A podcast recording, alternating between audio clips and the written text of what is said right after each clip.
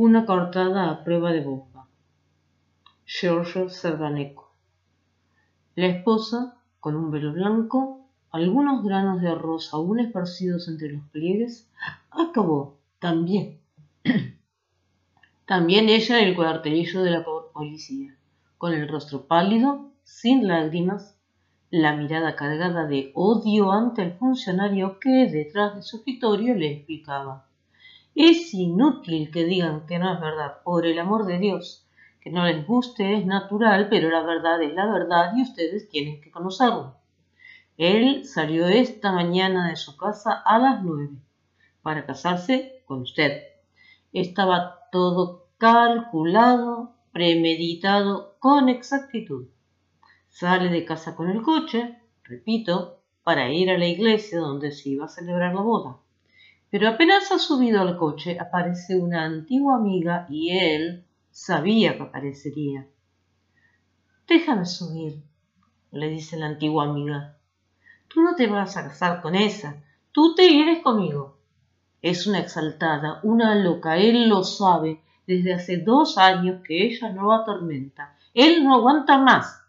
La deja subir y la mata repentinamente y luego antes de venir a casarse con usted, pasea por el parque, arroja el cadáver detrás de un cesto y va corriendo a la iglesia para representar el papel de marido que espera a la esposa.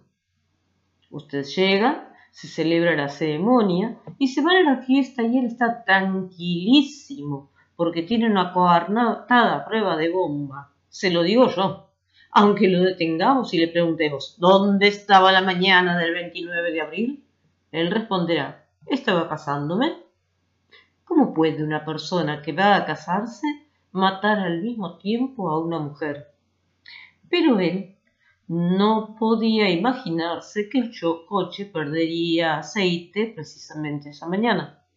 Cerca de la mujer estrangulada había un charquito de aceite Seguimos las gotas de aceite como los cuentos y llegamos hasta la iglesia.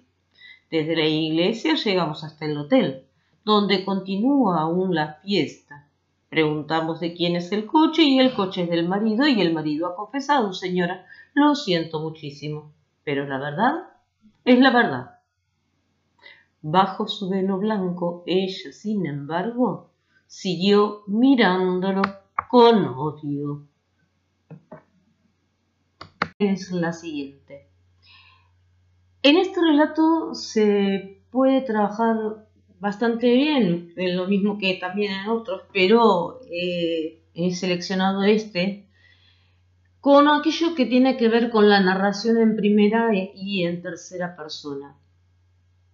Ahora, cuidado. Uno de los errores más frecuentes que suelen cometer los chicos a veces también por costumbres adquiridas en ciertos ámbitos de aprendizaje, es que si tienen una narración en tercera persona, lo único que hacen es modificar los pronombres, las formas verbales, para que aparezcan en primera persona y se terminó.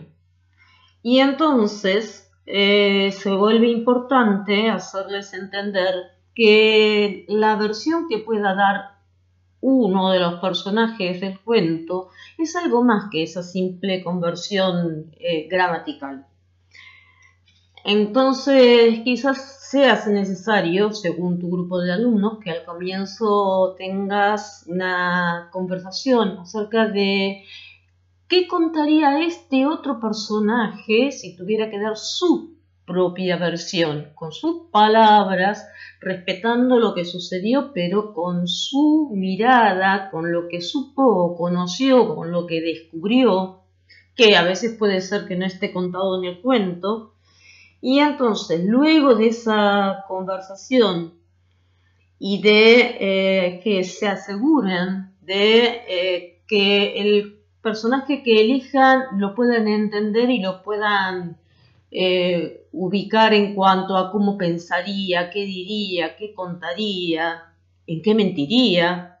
Tengamos en cuenta que en este cuento podría ser tanto lo que vio un testigo que era un invitado a la fiesta de bodas, eh, lo que contaría la mujer, que no pudo hablar durante todo el cuento, o lo que contaría el marido acusado. En consecuencia, una vez que se hayan metido dentro de ese personaje del cual quieren dar la versión, la consigna que podrías plantearle es,